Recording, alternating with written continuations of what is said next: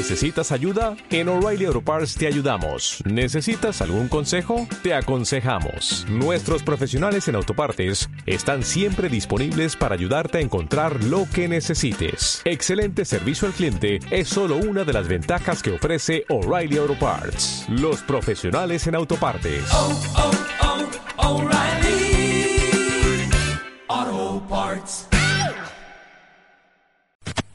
Silencio cómplice.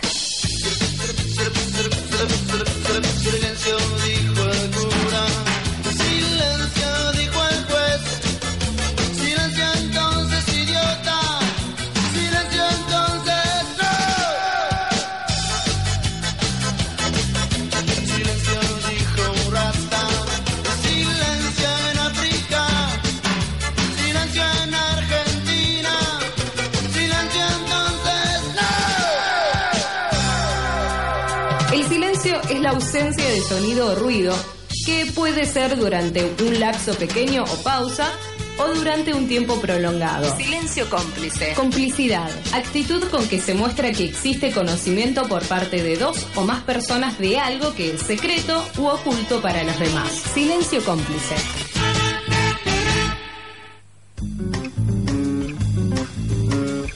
Buenas tardes. Un nuevo programa de Silencio Cómplice, el programa que hacemos Andrés Carrasco y quien les habla, Jaime Fargi. Hoy tenemos un programa un poco especial porque Andrés Carrasco no pudo estar con nosotros.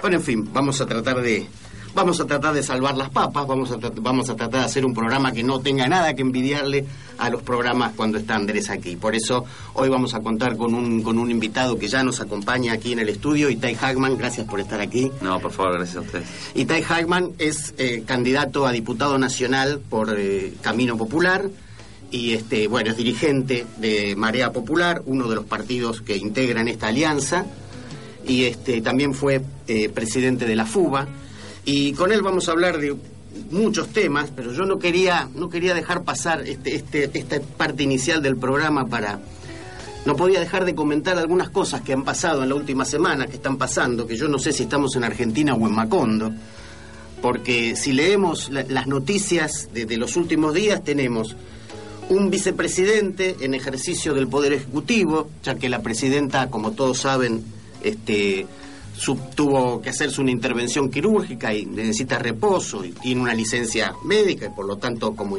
establece la Constitución, el vicepresidente es el que ejerce el Poder Ejecutivo. Y el primer, el primer hecho sorprendente es que el partido oficial, el partido del gobierno, el partido que lo pone a Vudú como vicepresidente y por lo tanto en la línea de sucesión y en la línea de la acefalía, si sea transitoria, lo quiere esconder a toda costa y no quiere que aparezca por ningún acto público.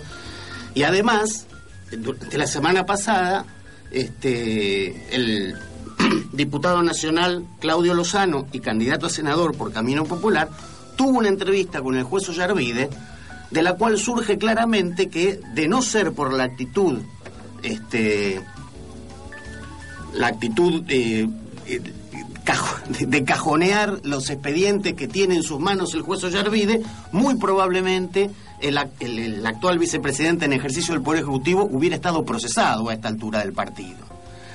Ese es el primer hecho de, de- de- de esta Macondo del, del Río de la Plata que podríamos señalar. Otro hecho, no menos importante, es que dos facciones de la barra de colegiales se enfrentan a tiros.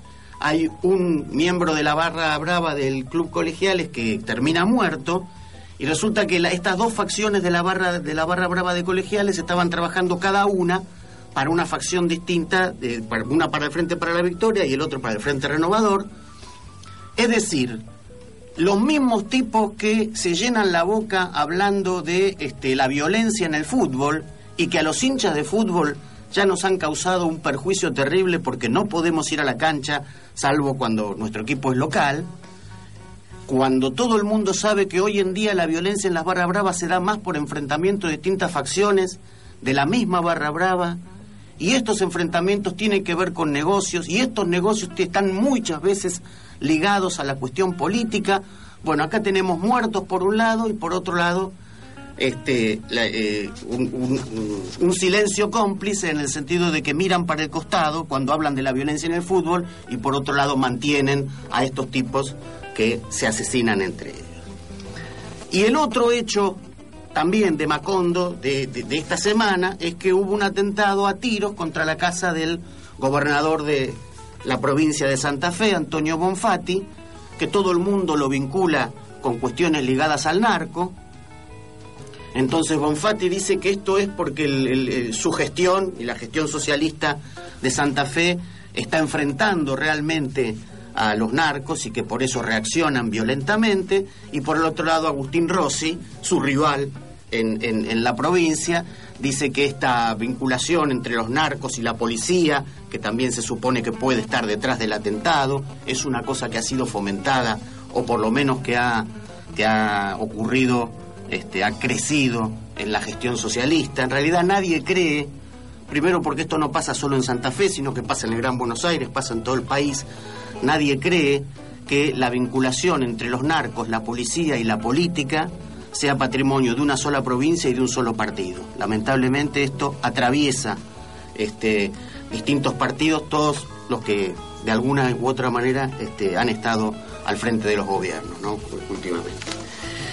Y bueno, Itay, de- después de, después de este, esta descripción de Macondo, bueno, el último tema por el que, al que quería llegar para hacerte el, primer tema, que el último tema de este Macondo, es la actitud de un legislador, Juan Cabandier, además candidato a diputado, que se supo ahora, si bien esto pasó, no sé si en el mes de mayo, esto no pasó ahora, pasó hace tiempo, que el tipo cuando un agente de tránsito le quiere hacer una boleta o, le quiere retener el coche porque estaba circulando sin seguro, el tipo la prepotea, este, habla con el intendente de Lomas de Zamora, porque esto pasa en la jurisdicción de Lomas de Zamora, y la mina termina echada, y este dirigente joven, diputado joven, este, que, ven- que debería expresar los valores más limpios de la política, aquellos que implican, esto lo digo por mi, por, por mi cuenta, eh, el, que no es la juventud precisamente, aquellos que tienen toda la vida por delante, no es la juventud los que tienen, los que eh, tienen que aprovecharse, primero porque no es ético, pero segundo por esto, porque un joven tiene toda la vida por delante, no tienen por qué aprovecharse de los privilegios de la política. Y tenemos este hecho, ¿no es cierto?, que explota en plena campaña. Así que un poco, yo digo, empecemos por esto último, pero después nos podemos referir a cualquiera de los otros, nos vamos a tener que referir a cualquiera de los otros. ¿Qué, qué pensás cuando un dirigente joven este, eh, tiene actitudes eh, de la vieja política? ¿No es cierto? ¿Qué, es lo primero que se te ocurre? Siendo vos un dirigente joven, además de una fuerza política que hace muy poco tiempo decidió este, constituir un partido político, ¿no? Mira, vos sabés que la verdad que a mí me, me parece un hecho muy doloroso lo de. ¿eh? O sea, encierra muchísimos simbolismos que tienen que ver con esto que vos decís, ¿no? El, el rol de la juventud y una supuesta renovación de la política, ¿no? Entonces uno ve de pronto una actitud eh, que tiene que ver con la vieja política, como vos decís, ¿no? Esta idea de que eh, un, un funcionario, un diputado o alguien que ejerce un cargo público tiene derechos diferentes eh, que el resto de la población y que hace uso de manera prepotente de esos derechos. Pero además tratándose de Cabandier a mí me genera otros, otros dolores, porque de alguna manera él, a pesar de que uno no compartir este, la visión política en relación al kirchnerismo, un montón de cosas, él es uno de muchos más que representan, por su condición de hijo desaparecido Claro. y demás, representan una generación, representan una historia. Eh, Una generación que se vuelca a la política, ¿no es cierto? Hay que reconocerlo. Tal vez e- este fenómeno del kirchnerismo No, sin duda. eh, logró que, que, este- que una generación de jóvenes se volcaran a la Sin política. duda. ¿no? Pero pues fíjate, está el hecho, digamos, de la actitud de él, ¿no? De eh, con, con, con la chica esta con la que, que estaba laburando, ¿no? Estaba, Digamos, estaba este, haciendo su trabajo. eh, y la actitud, digamos, de él, ¿no? De, de bastardeo, de denigración de la persona y además de buchón. Absolutamente. Llaman- Pero a mí, te, yo te digo la verdad, cuando lo vi, lo que más eh, me, me generó así escosor fue cuando, fue cuando él le dice que es hijo de desaparecidos. Claro. porque esa es la banalización Absolutamente. absoluta. Te está haciendo una multa de tránsito, Claro, no es sí, que te sí, está sí, llevando está diciendo, preso. Está circulando sin seguro. ¿Qué? Eh, te está haciendo una multa de tránsito y vos utilizás ¿no? El, el hecho de ser hijo- como un argumento en una discusión de una multa. Entonces es una banalización, una banalización absoluta del hecho, que por supuesto no, no quiero poner a jugarlo a él porque les- cada uno lo vive a su manera y este, no soy quien para jugar como cada hi- hi- hijo desaparecido tiene que... Pero es utilizarlo en una situación así. A mí me genera mucho dolor porque por lo que te decía antes, porque de alguna manera, no por Cabandier, porque la Mm. verdad que en definitiva además sobre Cabandier uno podría decir muchas cosas Claro. es el jefe del bloque del Frente para la Victoria en la legislatura porteña, eh, cargo desde el cual ha tenido un comportamiento sumamente cuestionable desde el punto de vista político. Eh, ¿no? Recordemos la- los, que cuando uno dice si- que sistemáticamente el Frente para la Victoria en la Ciudad de Buenos Aires ha tenido una política de connivencia con el PRO, ¿no? uno sabe que el 70% de las leyes que se aprueban en la legislatura porteña las aprueba el PRO, con el voto del Frente para la Victoria y se denunció te recordarás a fin del año pasado todo el tema del Sí. pacto PROCA y el negocio inmobiliario.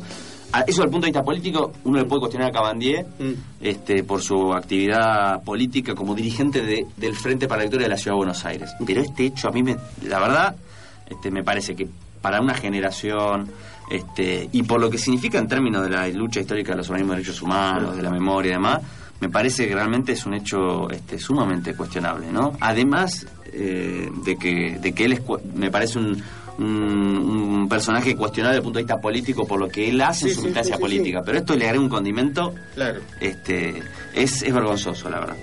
Vamos a escuchar un tema y seguimos hablando con Itai Hackman, candidato a diputado nacional por Camino Popular.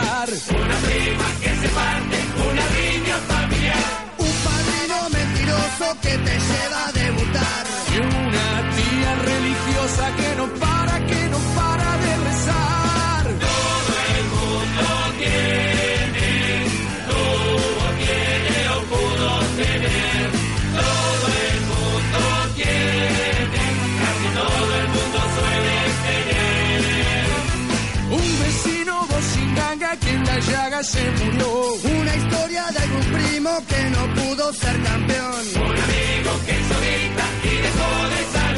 Y un borracho viejo y pichi que está loco de estudiar. Y una cábala infalible que no para, que no para de fallar. La vecina que organiza la reunión de Tupperware. Un cuñado que se empeda y se viste de mujer.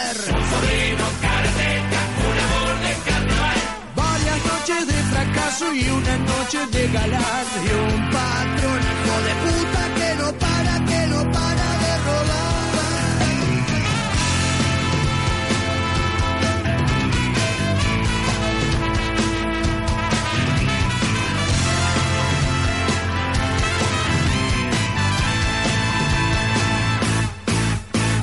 Medio trébol carta en un cajón. Un abrazo que no llega parece que es la verdad.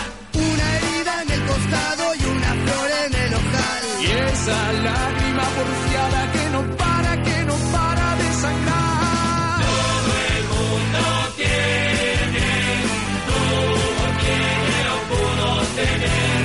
Todo el mundo tiene, casi todo el mundo suele tener.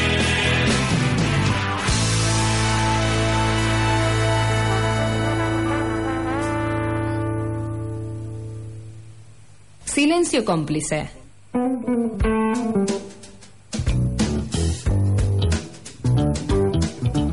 Seguimos en Silencio Cómplice, son las 18 horas 21 minutos y seguimos charlando con Itai Hackman, candidato a diputado nacional por Camino Popular. Este, Itai, hay una cosa que me parece, después del resultado de las PASO, aunque la cosa ya se venía eh, palpitando desde antes, eh, da la impresión que hay una especie de ciclo político este, que estaría llegando a su fin, lo cual no significa que el kirchnerismo como fenómeno político desaparezca, ni mucho menos, es más, hasta puede ganar elecciones, ¿no? Pero quiero decir, es como un fin de ciclo en el sentido de que este, ya no puede imponer la agenda, ¿no es cierto? Es decir, si uno piensa en el kirchnerismo, eh, el conflicto con el campo, ¿no? Fue una agenda que pone el gobierno, le haya salido bien o mal. La nacionalización de las AFJP, eh, los juicios, digamos, cosas que, lo cual no significa Ley que... de medios. Claro, la ley de medios, cosa que no significa que el gobierno haya iniciado eso, esas demandas, son demandas sociales, pero el gobierno las toma, las instala en la agenda y las lleva para adelante, pero ahora lo que vemos es que la reapertura del canje, este, el- el- la elevación del mínimo no imponible del impuesto a las ganancias, este, el aparente arreglo con el CIADI, digamos, son todo cosas que el gobierno, medidas que el gobierno va tomando, pero son agendas que le instalan otros. Eso se puede llamar de muchas maneras, pérdida de hegemonía, lo que sea, no importa. Pero es como que eh, la sociedad huele que va a haber un cambio. Sí, yo coinc- coincido. Este, mm, uno está- estamos muy acostumbrados a veces a, analizar. La- la- la- lo económico eh, y la gestión eh, en ese plano a veces separado de lo político, ¿no? Y creo que en estas elecciones, más que quizás en ningún otro momento, en las últimas elecciones en Argentina, se viene viendo un correlato bastante importante. Porque yo creo que hay un fin de ciclo de un fenómeno político muy complejo, como ha sido el kirchnerismo, eh, que es parte, o si se quiere, herencia de un proceso que se inicia antes. ¿no? Yo creo que coincidirás con esto, en que el kirchnerismo es muy difícil de explicar sin entender Sin la crisis. la Es- crisis del 2001. Exactamente. eh, de alguna manera es hijo de esa, de esa crisis. Y mm, creo que lo que hoy aparecen como emergentes sintomáticos de problemas en la economía, uno puede tomar cuestiones como la inflación, como la falta de divisas más estructurales, o este o estos giros que vos mencionabas, ¿no? Es decir, de repente ahora este arreglamos con el CIADI, que volvemos a pedir plata prestada al Banco Mundial, eh, o la reabrimos el canje por presión de los fondos buitres. Para lo malo, eso para lo malo. Y para lo bueno, digamos, la elevación del mínimo no imponible, Bueno, por que eso es una agenda de, los- Por de- los trabajadores, si querés. Por supuesto. Pero no hay capacidad de... Sí, yo creo que esos, esas limitaciones de un modelo, lo están expresando, si siquiera ahora estamos hablando de cuestiones más económicas y demás, tiene que ver con una limitación profundamente política del kirchnerismo, que ha sido poner como centro de su construcción de poder una estructura tradicional de la Argentina, quizás la más hoy importante, que es el Partido Justicialista. Es decir, las limitaciones políticas que tiene un proyecto que se propone transformar la Argentina de la mano del Partido Justicialista, que es imposible, Con un sujeto, Con un sujeto que, que no... que está para otra cosa, está para reproducir. Se traslada a lo económico. Y creo que uno puede pensar de lo económico y lo político, pero va a llegar a la misma conclusión. Lo- después de 10 años de gestión, porque no estamos hablando de un ciclo que se inicia, entonces uno puede Claro. debatir, bueno, ¿para dónde va a ir esto? va a ir para allá. Después de un 10 años de gestión eh, y de gobierno, creo que, que quien hereda hoy este proceso político, quien aparece como principales herederos, sean los viejos personajes del PJ, por afuera, como es el caso de Massa, pero que hay que decirlo que nace del reunión de kirchnerismo. Totalmente. O por adentro, que hoy se puede expresar en Scioli, Scioli. o en otro gobernador, Sí. o en algún otro intendente. Eso me parece que habla, ¿no? De, Sí. si, si tuviste un proceso político de 10 años y la conclusión es que hoy la discusión de la Argentina es el 2015 es más Scioli, bueno, eso habla de un problema que va mucho más allá simplemente de un problema de figuritas eh, Sí. de política, sino que evidentemente hace un proceso, como decíamos, muy complejo, etcétera, pero que no ha podido romper o generar un quiebre en la, en la sociedad En argentina, claro. Y como, así como no lo ha podido generar en cuanto a la estructura económica Mm. o social, tampoco en lo político, ¿no? Entonces, pasa estos 10 años y vuelven lo mismo de siempre, ¿no? Entonces creo que, y esto va más allá de la de un problema de voluntad este, de quienes están al frente del gobierno. ¿no? Sí. Por eso, cuando nosotros justificamos o planteamos, bueno, ¿por qué construimos Camino Popular? Tiene que ver fundamentalmente con eso, con eh, un aprendizaje de que no es posible. A veces esta, esta posición puede ser gritada de ingenua, ¿no? Porque nos dicen, bueno, pero ustedes piensan que sin esas estructuras Claro. se puede gobernar la Argentina. Claro. Y uno podría preguntar, ¿no es ingenuo pensar que con esas Con esas estructuras vas a estructuras se puede cambiar, claro. ¿No? Esa es la pregunta esa es la pregunta correcta. Por, supuesto que uno entiende que el camino que uno elige es difícil, Mm. ¿no? Porque acá Sí. nadie viene a decir este, que, que- que lo que nosotros planteamos sea fácil de llevar adelante, ¿no? Construir una fuerza social capaz de plantearse la, la transformación estructural de la Argentina. Bueno, eso es- no es una tarea fácil, No. porque implica todo un, un recorrido que políticamente es complicado, porque el sistema político argentino está dominado por las Absolutamente. estructuras, implica enfrentar intereses muy poderosos, económicos, eh, mediáticos, de todo tipo. Bueno, no es una tarea fácil. Ahora, lo que sé seguro es que el PJ, y ahora porque estamos hablando del oficialismo, podríamos hablar de la oposición, Eso es lo que te iba a decir, ¿no? Porque por el otro mismo. lado, claro, digamos, si, si todo parece indicar, eh, ojalá me equivoque, pero todo parece indicar que eh, es como que se van perfilando dos grandes bloques, uno de tipo peronista social cristiano, en esto incluyo a Massa. ¿no? Es decir, y otro de tipo radical socialdemócrata. Entonces yo digo, eh, es, por ahí va a venir el... Ese es el cambio que necesita la Argentina. esa se- sería la visión pesimista Exacto. de, de lo que depara para el 2015, que quizás es la realista, ¿no? Digo, ¿qué, qué vamos a hacer? Digamos. Es la visión más pesimista, si es el año más negativo, que el 2015 la discusión sea la interna del PJ, por un lado, y por otro lado, una, una especie de reedición de la alianza, ¿no? Sí. Este, una especie de reciclaje radicalismo, quizás emulando lo que fue la experiencia de Lunen en Claro, Capital Federal sí, a nivel nacional. nacional. Sí, una mezcla de UNEN con el FAP, ¿no? Eh, algo así. Sí. Si ese es el escenario es el 2015 en Argentina, efectivamente este, es complicado. Es complicado. Ahora, plantear ese escenario como hipótesis me parece que refuerza justamente la necesidad de construir otra cosa. Claro, por eso en el Sí. 2013... ¿Cómo hacemos para que la Argentina en 2015, faltan dos años, dos años en la Argentina, si uno mira para atrás, los periodos de dos años pueden cambiar las Sí. condiciones políticas de una manera Absolutamente. fenomenal, ¿no? El 2013 en el 2011 era imaginable. El 2011 en el 2009 Sí, también, también era era imaginable. Y así podemos ir para atrás. Sí.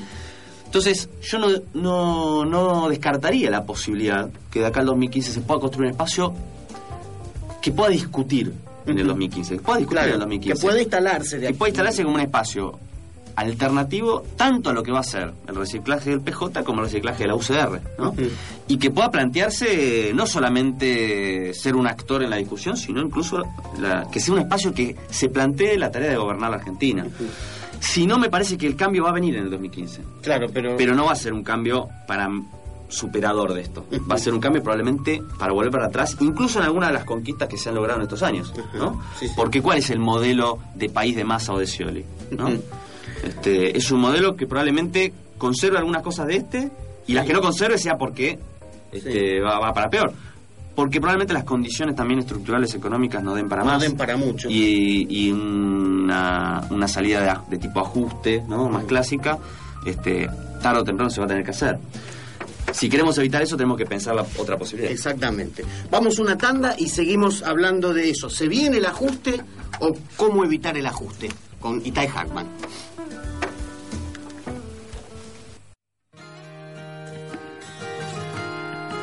Seguimos en silencio cómplice, son las 18 horas 37 minutos y seguimos con Itai Hackman, candidato a diputado nacional por Camino Popular.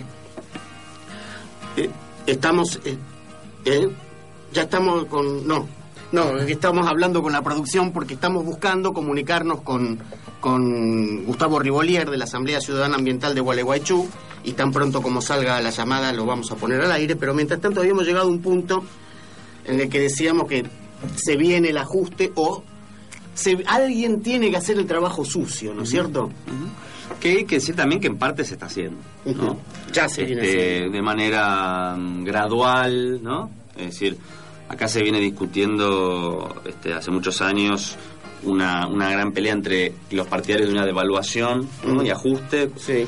Y el gobierno siempre tuvo una posición contraria a esa política. Pero si uno mira este año, por ejemplo, la economía argentina, Lo ha venido haciendo. lo ha venido haciendo de manera controlada. Pero yo creo que el problema, eh, no para ser una cosa catastrofista, este, porque, pero creo que hay muchos síntomas que hablan de una situación de estancamiento peligroso para la Argentina, la situación de las reservas y demás, que justamente es consecuencia de no haber realizado transformaciones estructurales Claro. y de que el crecimiento económico en sí mismo no permite resolver los problemas, ¿no? Que me parece un poco la receta que siguió el gobierno. Claro. Ya estamos comunicados con Gustavo Rivolier de la Asamblea Ciudadana Ambiental de Gualeguaychú. Eh, gracias, Gustavo, por estar eh, con nosotros en Silencio Cómplice. Eh, buenas tardes. Buenas tardes, ¿qué tal?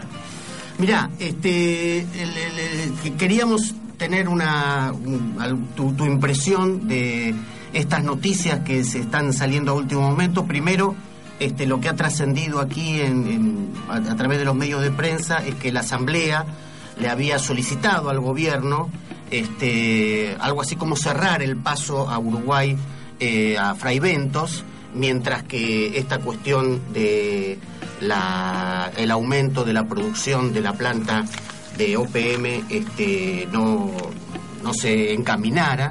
Por otro lado, hoy trascendió que el gobierno argentino le dio una especie de ultimátum a Uruguay de que diera marcha atrás con su decisión de autorizar el aumento de la producción de la planta, o si no, Argentina iba a volver a La Haya.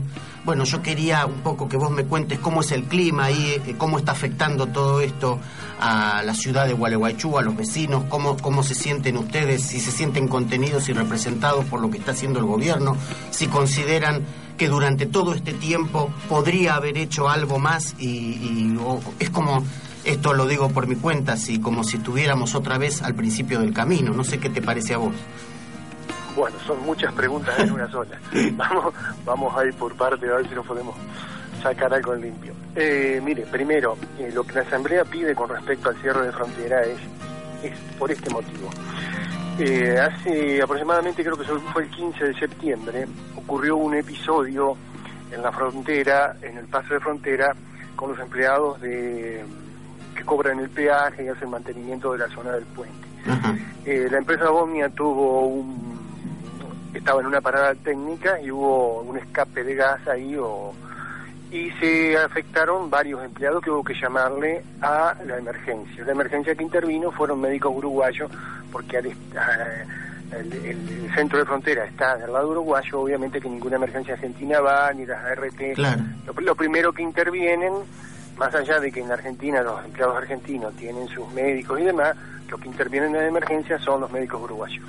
Esa emergencia hizo retirar a cuatro empleados diciendo que había que sacarlo, está textual lo que le digo, en el- dice en el certificado, había que sacarlo de la zona de contaminación. De contaminación. De contaminación. Certificado de médicos Ah, uruguayos. uruguayo. Eso fue el médico de, bueno, no me acuerdo de la mutual, eh, que presta el servicio, que está contratada por la CARU. El médico uruguayo este, certificó eso. Claro. Entonces nosotros decimos, muy sencillo el razonamiento que hacemos, están, ahí no solamente trabaja, está trabajando migraciones, gendarmería argentina, más la migración y gendarmería uruguaya y prefectura uruguaya, más los empleados de CARU, más, bueno, nosotros decimos, bueno señores, si están trabajando en una zona que hay que retirar empleados por, porque es peligro eh, Claro. para la salud, es nociva la contaminación de bombias, señores. Claro, que se cierre el paso hasta- hasta que eso se- cierren el paso hasta que esto se aclare, porque si no, Claro. entonces parece que tenemos certificación de médicos de que hay gente que está siendo afectada por la contaminación y nadie hace, nadie hace nada por ello, porque ahí no hay un protocolo de seguridad. eh, si bien los empleados hacen acta, toman nota, firman un libro para reclamar, pero eso no hacemos nada. Primero, No, es muy ver, buena esta es muy buena esta aclaración porque aquí hay mucha Claro. gente que se pensaba que ustedes pedían formalmente que fuera el mismo gobierno que cerrara la Claro, frontera lo que antes hicieron, claro, el corte, como si fuera que el No, no. gobierno haga el corte que ustedes habían hecho el año pasado. No, no, esto es un No, un, es episodio. un humanitario, Claro. mire, porque, eh, a ver, si usted agarra lo, lo que dice la empresa Bomnia y todo lo que la secunda, Matiendo Parche, que le dice, los gases son inocuos, no hacen nada a la salud. Ahora, sin embargo, hay un montón de médicos que hemos traído, médicos de todos lados, nosotros a dar charla acá y dice, los gases sulfurosos, el dióxido de sulfuro, el, el- eh, hay otro montón de gases así y otros gases que vienen acompañando, estos son nocivos para la salud. La Organización Mundial de la Salud dice que no deben existir en el aire. Ajá. Bueno, Entonces, ¿cómo es el tema? Bueno, aclárenos un poco el panorama, ¿qué, qué se está respirando en la zona? Claro. O simplemente eso, ante ante estos certificados nosotros reaccionamos, nada más, Claro. no hay otra cosa. Bien, bien. Y respecto del otro tema, lo que el- no sé si ustedes estarán al tanto, yo estoy al tanto por las Sí, cosas que sí, han sí, trascendido en la prensa hoy, ¿no? Sí, lo vi, lo vi, lo vi, está publicado en página de Cancillería, alguien me avisó y yo lo chequeé. Eh, mire, yo creo que lo que está haciendo es un cumplimiento de los pasos legales que tiene que hacer Argentina y también, y también, ¿por qué no?, un llamado a la reflexión de que a veces nos podemos sentar y dialogar. Claro. No es posible tampoco de que todos tengamos, cada vez que tengamos una diferencia, tengamos que ir a la Haya. Claro. Miren, nosotros no somos este, amantes de, de la Corte Internacional de Justicia, para nada, en absoluto. Mm. La Corte Internacional de Justicia tuvo un accionar, eh, está bien, no- usted me va a decir, ustedes perdieron. No, nosotros no perdimos, nosotros ganamos, la llevamos a Uruguay por un caso de violación de estatuto y fue condenada 11 veces. Claro. Ahora, cuando llega el momento de decirle, de, bueno, cierren la planta, dice, no, es demasiado desproporcionado pedir de que se cierre la planta. Sí. Pero sin embargo, fíjese que hubo cautelares en el medio del proceso donde se dijo, señores, no dejen seguir construyendo la planta porque hasta que no se resuelva la cuestión de fondo, porque Claro. si no nos vamos a encontrar con una planta funcionando cuando ustedes den el fallo y van a de- y terminarán diciendo de que era demasiado oneroso parar la planta. Gustavo, ¿hay eh, eh, organizaciones espejo de la organización que ustedes tienen, algo así como una asamblea ciudadana ambiental del lado de Fray Ventos, que también lucha contra la planta? ¿O allí están Mire- todos a favor porque les da trabajo? ¿Cómo es el asunto? Había una asamblea que se llamaba Movime, que yo honestamente, la gente que, que la integraba era gente mayor. Eh, ahí la va a encontrar a Julia Coca, a Odelia Villalba, este, bueno, un montón de gente que ahora me vienen ellas dos a la memoria. Ellos fueron los que vinieron a Gualeguaychú a decirnos el problema que venía. Nosotros desconocíamos desde la instalación de estas pasteras hasta que ellos se acercaron hace Ajá. 11 años a Gualeguaychú y nos dijeron, miren, se viene, viene un proyecto con dos pasteras en el río Uruguay. Una se fue, que fue ENSE, y la otra que fue la que terminó instalándose, que Claro. por eso había y hay movimientos, lo que sí son de muy poca fuerza. Es muy difícil ser ambientalista en, Mm. en Fraivento, Claro. es muy, muy difícil. La gente amiga Mm. que yo tengo me conta que he tenido muy serios problemas. Mm. Ciudad chica, 24.000 habitantes, señalado por el dedo.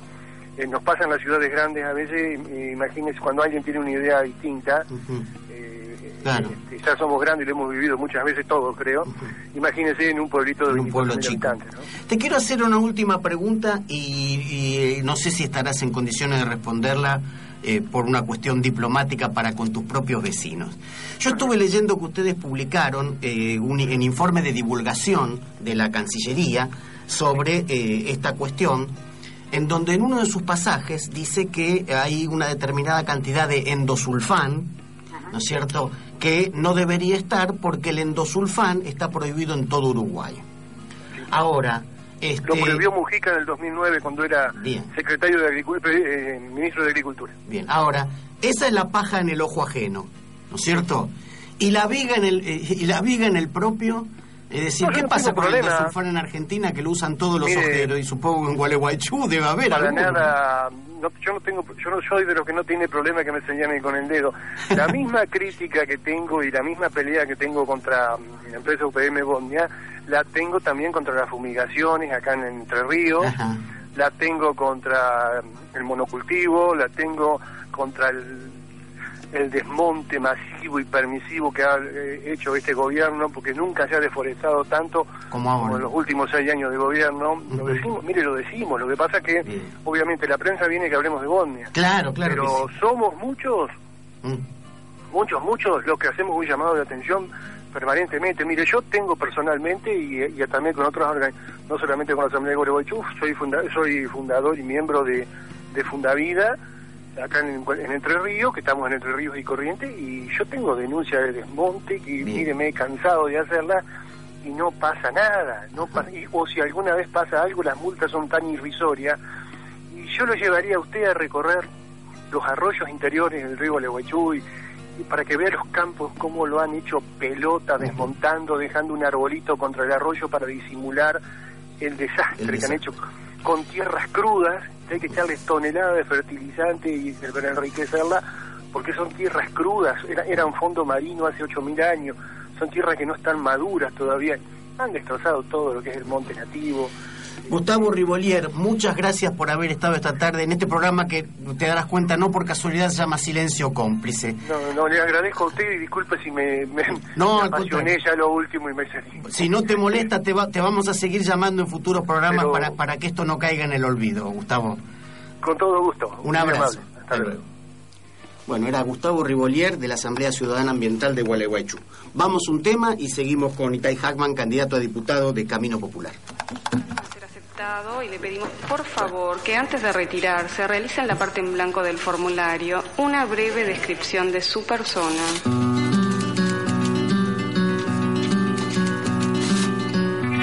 Mido un metro ochenta y uno, tengo un sillón azul, en mi cuarto hay un baúl y me gusta el almendrado. Me despierto alunado, mi madre es medio terca, aunque nunca estuve preso, anduve cerca. Soy de Aries, pelo castaño, algo tacaño y no colecciono nada, guardo la ropa ordenada. Me aburro en Nochebuena, si estornudo no hago ruido y no hablo con la boca llena. Puedo decir que soy de pocos amigos, pero de mis enemigos no sé cuántos cosecho, tengo el ojo derecho desviado. Dicen que soy bueno aunque no sea bautizado. Nací a las 3 de la mañana, me llevo bien con mi hermana.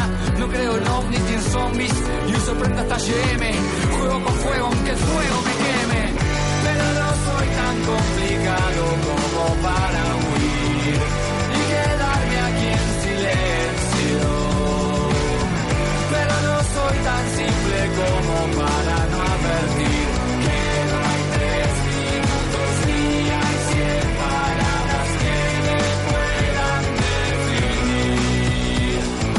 Duermo boca abajo y con pijama se hace frío. De la vida yo me río porque es corta y grata. No uso saco ni corbata ni me gusta el protocolo. Estoy en buena compañía, pero sé cuidarme solo. Si tengo vergüenza, me sube el color rojo. Aunque yo ya no me mojo. Si me ataca algún miedo, no profeso ningún credo ni me creo ningún macho. Alcohólico no soy, pero a veces me emborracho. Tengo planes improviso y aunque a veces lucho, no me complico mucho. No me estanco al que quiera celeste que mezcla azul y blanco. La filantropía no está entre mis aficiones. Tengo varias adicciones y me hago cargo. No acepto, sin embargo, si intentan adoctrinarme.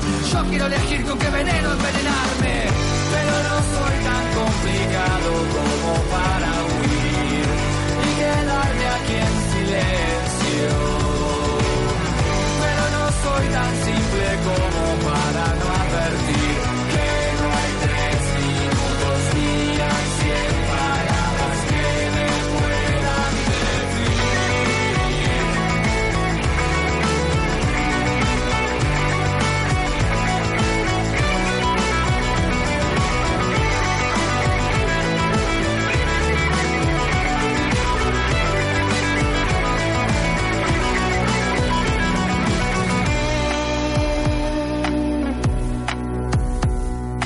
padre era doctor, pero manejaba un taxi. Enfrentó por mala praxis un juicio despiadado. No tuve legado ni familia de linaje. Y a veces el pasado me cobra peaje. Tengo perro y una marca en la rodilla. No siento cosquillas. Trabajé en el municipio. No traiciono mis principios porque eso es lo primero. Si naciste incendiario, no te mueras, bombero. Nunca cuentes todo. Mi abuelo me decía y no contó en su agonía. Donde puso el testamento y yo no puedo, aunque intento tener todo lo que quiero.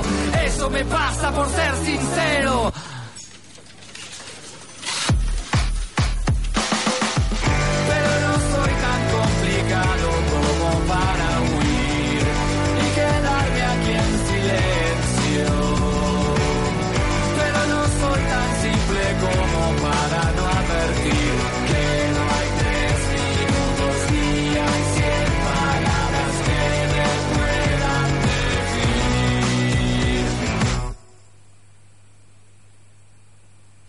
Cómplice. Seguimos en Silencio Cómplice, en el último tramo del programa. Seguimos con eh, Itai Hackman, candidato a diputado por Camino Popular. Itai, veníamos diciendo, cuando justo nos entró la llamada con Gustavo Rivolier, veníamos, estábamos diciendo de que, bueno, es como que se viene un ajuste, que el gobierno ya lo está haciendo, y que dentro de esta perspectiva de cambio, entre comillas, ¿no?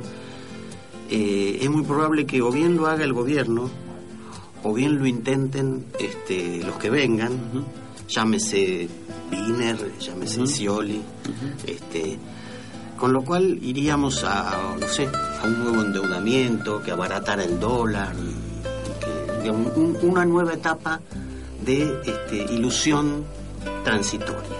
¿No es cierto? Que frente a eso, este, porque a los argentinos les gusta que, que les mientan y que los ilusionen. Y después se enojan mucho cuando se dan cuenta que era una ilusión. Entonces, ¿qué se le dice a esta gente que está muy tentada por dejarse creer con esta, en estas ilusiones? No, a ver, hay una...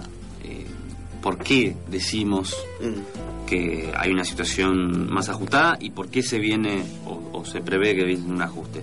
Hay una demanda muy fuerte de los grupos económicos. Absolutamente. La economía funciona hoy, es un- la economía argentina es una economía absolutamente concentrada en pocas manos, sumamente extranjerizada además, por eso juega tanto eh, el tema del dólar, el papel del dólar, eh, que esto es el número, es decir, de las 500 empresas más grandes de la Argentina, es decir, de la cúpula empresarial, dos tercios son extranjeras.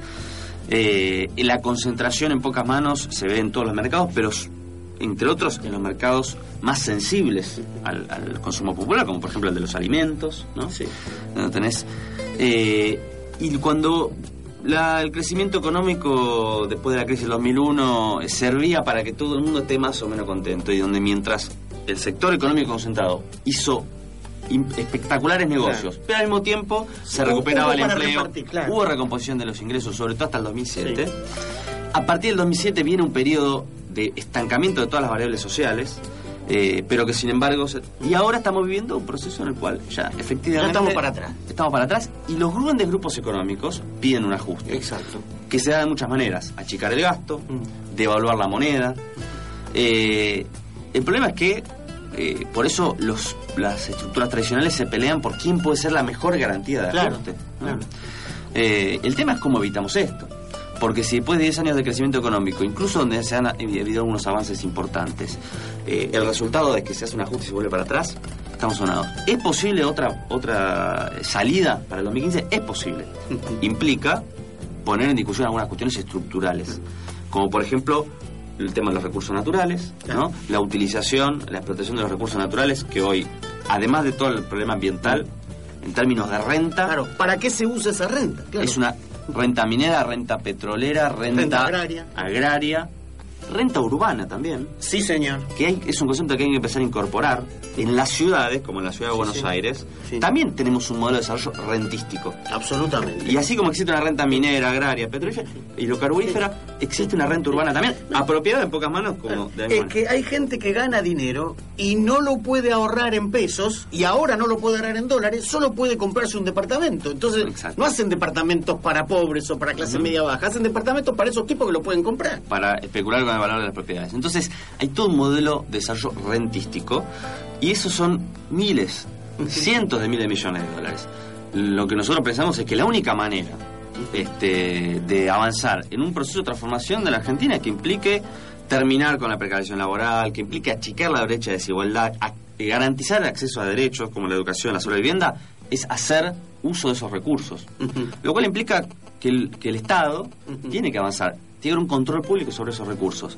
Esto hoy implica plantear un desafío, obviamente, de, transformación estructural que implica eh, afectar intereses, que implica ponerse a contramano, ¿no? a contra la corriente de lo que hoy está planteado en la agenda. La discusión hoy en la agenda es este s- eh, la república, el funcionamiento de las instituciones, eh, la, el la, ¿no? Sí. la, la inseguridad, que son todos temas Sí. que uno no... Ahora, los tipos... Pero estos temas no están en la agenda, esto que estamos discutiendo nosotros. Exacto, no está en la agenda, pero la gente de UNEN, eh, no digo Pino, bueno, la verdad que no sé lo que dirá Pino, pero la gente de UNEN o la gente de PRO, cuando escucha, cuando escuchan a Claudio Lozano o a vos o a Fabio esgrimir argumentos como eso, dice, pero eso que ustedes dicen es lo mismo que, hace, que, que dice el gobierno. Bueno, ahí hay, es un, un dato interesante. La oposición generalmente le pega al gobierno, no porque no ha avanzado en el sentido que uno plantea, sino justamente Por lo bueno que ha por hecho. los pocos avances tímidos que había Claro. habido. Es decir, critican la gestión estatal de IPF o de Aerolíneas Argentinas, pero no porque propongan una gestión estatal más eficiente o más transparente, sino porque quieren volver al esquema de las privatizaciones. Claro. Critican que el gobierno no tiene una política infla- antiinflacionaria, pero no porque quieren discutir la rentabilidad de los empresarios que aumentan los precios, sino porque quieren hacer un ajuste achicando el gasto. Es decir, le pegan al gobierno justamente desde el ángulo contrario. Claro. Eh, y esto, esta- en esta década aunque nosotros criticamos que estructuralmente no se ha transformado, es indudable que ha habido avances. No es lo mismo el sistema de las AFJP Seguro. que haberse recuperado las, eh, las. No lo mismo. Pero el tema es que con esa guita están subsidiando a, a pero los lo empresarios que- amigos en vez de pagarle a Pero la oposición critica no, no, eso. eso no lo dice. Pero del lado contrario, le gustaría que se vuelva al esquema de las FJP. Ahí está la gran diferencia entre nosotros, lo que expresa Camino Popular y lo que expresa, por ejemplo, el UNI y el PRO. Y, y en general lo que, o lo que expresa Massa, si habláramos de la provincia de Sí, Buenos sí. Aires. Es otro ángulo completamente eh, diferente. Y cuando ellos dicen, bueno, pero esto es lo que... Efectivamente hay, yo creo, un sector importante en el kirchnerismo, no en los funcionarios en los ministros, en la militancia, incluso en la gente, en el- en el votante votante que vota el kirchnerismo porque siente que hoy es esta agenda que nosotros vamos planteando es la opción menos mala frente a lo otro, ¿no? Y yo creo que toda esa gente eh, es perfectamente, perfectamente compatible con lo que nosotros estamos planteando. Que el desafío en todo caso es... eh, Sí, yo siempre digo que el kirchnerismo ha tenido un mérito que ha sido poner determinados valores, aunque según lo que decíamos del comportamiento y las actitudes de Cabandier no eran valores que él llevara a la práctica. Pero un mérito del kirchnerismo es que ha puesto determinados valores, eh, los ha levantado. este, la verdad es que si el ciclo kirchnerista se agotara, eh, a mí no me gustaría que se agotaran esos valores. Por eso es necesaria una alternativa este, diferente. o que ¿no? la conclusión sea eh, no valió la pena levantar esas banderas. Claro. La conclusión No, tiene que ser sería lo peor, claro. Tiene que ser. El problema es que no fuimos a fondo Claro. con esas banderas, no que no, no, hubo- no hubo que levantarlas, ¿no? Lo mismo podemos decir sobre Pino Solanas. Pino Solanas metió temas en la agenda política argentina eh, muy importantes. Tema de la. Bueno, hablábamos recién del tema de minería recursos naturales, o el tema de la deuda. Sí, sí. deuda externa. Hoy a un desplazamiento a otro eje político, pero uno tiene que re- tiene que recuperar esas banderas que plantaron otros para llevarlas en todo caso en un sentido más coherente. Para tener más perspectiva de realización. Bueno, con esto terminamos. Muchas gracias, Itay, No, por, por haber favor. estado aquí. Ya saben a quién votar para el candidato a diputado en las próximas elecciones del 27 de octubre. Hasta el martes que viene.